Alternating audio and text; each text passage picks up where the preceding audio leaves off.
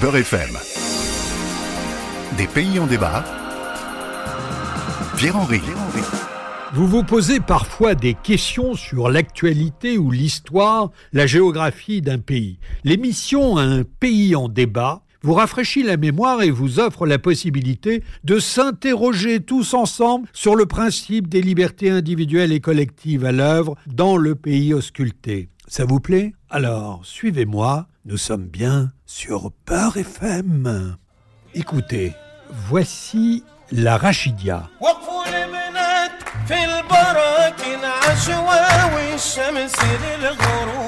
Cet euh, orchestre tunisien formé sous l'occupation.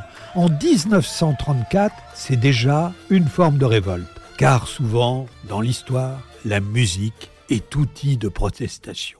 Qui ne connaît sur cette antenne la Tunisie, soit parce qu'il en est originaire, soit parce qu'il s'y rend en vacances La Tunisie, c'est ce pays de 12 millions d'habitants qui s'étend sur une surface d'environ un tiers de la France. C'est un pays à l'économie chancelante, avec une dette colossale, le tourisme, principale source économique du pays, se fragilisait avec la crise économique, le terrorisme et euh, le Covid. En France, c'est l'une des plus importantes communautés étrangères. Plus de 250 000 personnes ont un titre de séjour et beaucoup de Français ont la double nationalité. Avec la Tunisie, on entre dans un espace culturel nord-africain particulier le Maghreb, en français le couchant. Ce nom vient de l'orientation du soleil. Il se couche à l'ouest. Alors, les pays du couchant sont l'Occident du reste du monde arabe. Maghreb, c'est aussi le nom de la prière du soir, l'avant-dernière de la journée pour les musulmans pratiquants. La Tunisie est encerclée par les pays du Maghreb, si j'ose dire. L'Algérie à l'ouest, la Libye à l'est. Sous l'occupation française, Algérie et Tunisie étaient regroupées sous une même province, l'Afrique du Nord française, aussi absurde que cela puisse sonner. Un nom auquel la Libye, voisine à l'Est, a échappé, bien qu'appartenant à la même région culturelle, le Maghreb, les trois voisines entretiennent des relations conflictuelles. Mais en 2011, la Tunisie est la première terre d'accueil de centaines de milliers de Libyens et de Libyennes qui fuient la guerre civile, transformée en un combat de rue. Huit ans après la fuite de Ben Ali, les Tunisiens ont élu en septembre 2019 Kaïs Saed comme président. Spécialiste du droit constitutionnel, il remodèle un système politique comme il l'entend. Depuis l'été 2021, Kaïs Saïd s'octroie les pouvoirs les plus importants de la République législatif, judiciaire et exécutif, rien que ça. Ce qui n'est pas sans provoquer un certain nombre de réactions au sein du peuple tunisien. Dernièrement, il a imposé une loi qui interdit aux binationaux et aux naturalisés de siéger au gouvernement, à l'Assemblée ou même de se présenter à toute forme d'élection. Eh bien, c'est ce sujet que nous allons aborder maintenant avec notre invité Selim Ben Abdebselem. Selim Ben Abdebselem, bonjour. Bonjour. Euh, vous êtes un homme politique tunisien, vous avez été élu député lors de l'élection de l'Assemblée constituante en 2011, vous avez été élu dans une circonscription française en tant que représentant alors d'Ectacatol. Vous avez également publié Du rêve au cauchemar et de la fracture au compromis en 2018 aux éditions Nirvana à Tunis qui relate toute votre expérience. Vous êtes un juriste de au vol. Alors, je voudrais vous poser une question euh, tout de suite. On est au courant d'un certain nombre de manifestations en Tunisie. Pourquoi euh, les Tunisiens, enfin certains Tunisiens, manifestent-ils?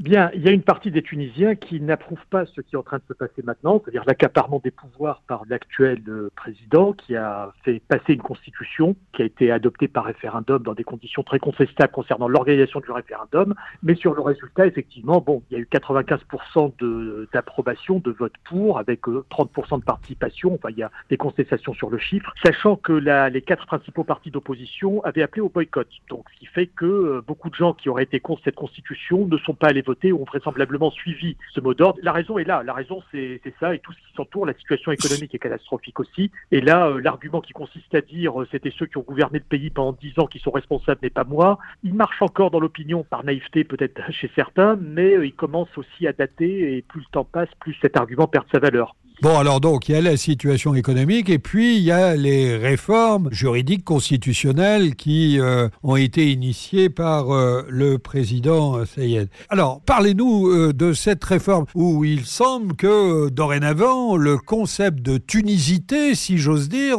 prend place dans la constitution tunisienne. Expliquez-nous ça.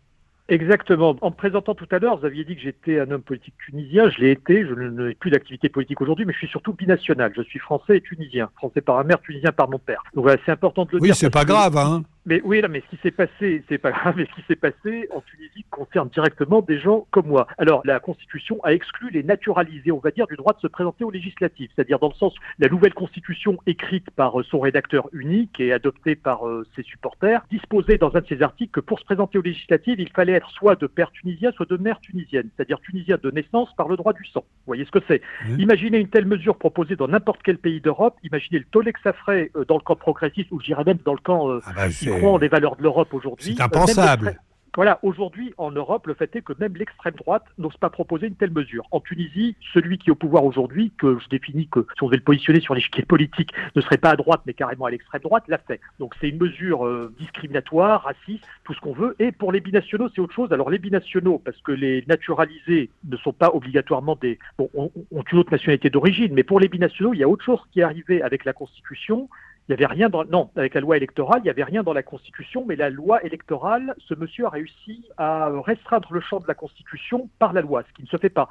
C'est quelqu'un qui a enseigné la hiérarchie des normes à ses étudiants puisqu'il était assistant de faculté de droit, il n'a jamais été professeur. Assistant de faculté de droit, il a quand même enseigné la hiérarchie des normes, mais il ne l'applique pas lui-même, dans le sens où la nouvelle loi électorale aujourd'hui exclut expressément les binationaux, c'est-à-dire les personnes ayant une autre nationalité que la nationalité tunisienne, du droit de se présenter dans les circonscriptions situées sur le territoire national. Ils peuvent se présenter à l'étranger. Ce qui veut dire qu'aujourd'hui, les naturalisés et les binationaux sont en Tunisie des citoyens de deuxième zone qui sont exclus de toute candidature à ces élections. Personnellement, j'avais aucune velléité de me présenter, mais je trouve qu'une exclusion, une exclusion comme celle-là est quelque chose de très grave, on va dire, et qui caractérise mais alors... que seule l'extrême droite peut proposer, et qu'elle ne propose même pas dans, dans tous les pays d'Europe à ma connaissance.